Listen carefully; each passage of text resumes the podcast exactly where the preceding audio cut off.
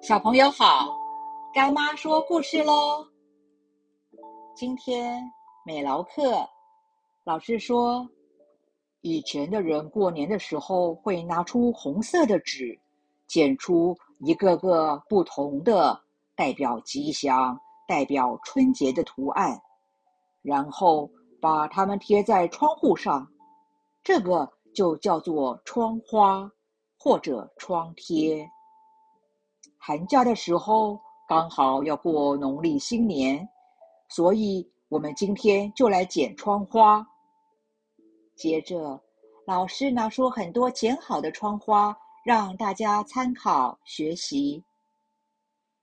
蜜儿说：“我要剪一只很漂亮的蝴蝶，每天都要开心自在的飞来飞去。”接着，小鹿说。我要剪一个“春”字，象征着春节的到来。然后，彤彤说：“我要剪一条鱼，象征着年年有余。”迪伦则说：“我要剪一个‘福’，希望大家都幸福。”当大家看到彤彤剪出来的鱼非常的漂亮，不知道。彤彤是怎么可以把这个鱼剪得这么的好？除了有鱼的眼睛跟鱼鳍之外，还有很多的鱼鳞。彤彤就说：“因为这次我用了两把剪刀，一把是平时都用的大剪刀，一把是平常比较少用的小剪刀，所以。”才能够把鱼鳞剪出来。这个时候，大家才明白，原来那么多细节的窗花是要用两种剪刀才能够完成的。孔子说：“想要做好一件事，准备的工作是非常重要的。要能够善用好的工具，才能达到好的效果。”我们上课学习，除了要精神饱满、专注认真的学习之外，上课前有没有把课本、文具准备好呢？如果没有睡饱，书本带错了，文具少带了，这样怎么能够好好的学习呢？所以，工欲善其事。必先利其器才行。现在，干妈问你：平常上学之前，你的精神、课本以及文具都准备好了吗？接着是大人的时间。以上是《论语·卫灵公篇》。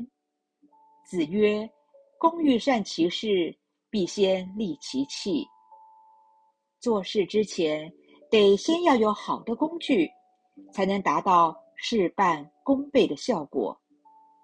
无论做任何事，都要先把该准备的都准备好才行。富兰克林说：“没有准备的人，就是在准备失败。而且，不仅要准备好，还要检查是不是合用，有没有缺损。”一个厉害的厨师，不仅手艺高强，还需要有好的刀具、锅具以及食材，才能够做出色、香、味俱全的佳肴。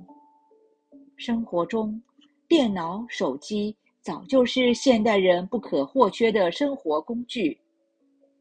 如何正确的使用它、爱惜它，也是我们需要注意的。否则，就算有最新版本的硬体，也是无法发挥它的功能的。而我们要学习好的品德，增长知识，书本就是我们最好的工具了。苏格拉底说：“真正高明的人，就是能够借重别人的智慧，来使自己不受蒙蔽的人。”歌德也说，读一本好书，就是和许多高尚的人谈话。所以，学习《论语》，不仅可以学习很多有学问、有品德的语录，也可以借由这么好的工具，增长我们的智慧，强化我们的品德。最后，希望每一个人都能够把开智慧的钥匙摸好。工欲善其事，必先利其器才行。大家一起在《论语》的世界中学习、成长。今天的故事就说到这儿，我们下次见喽。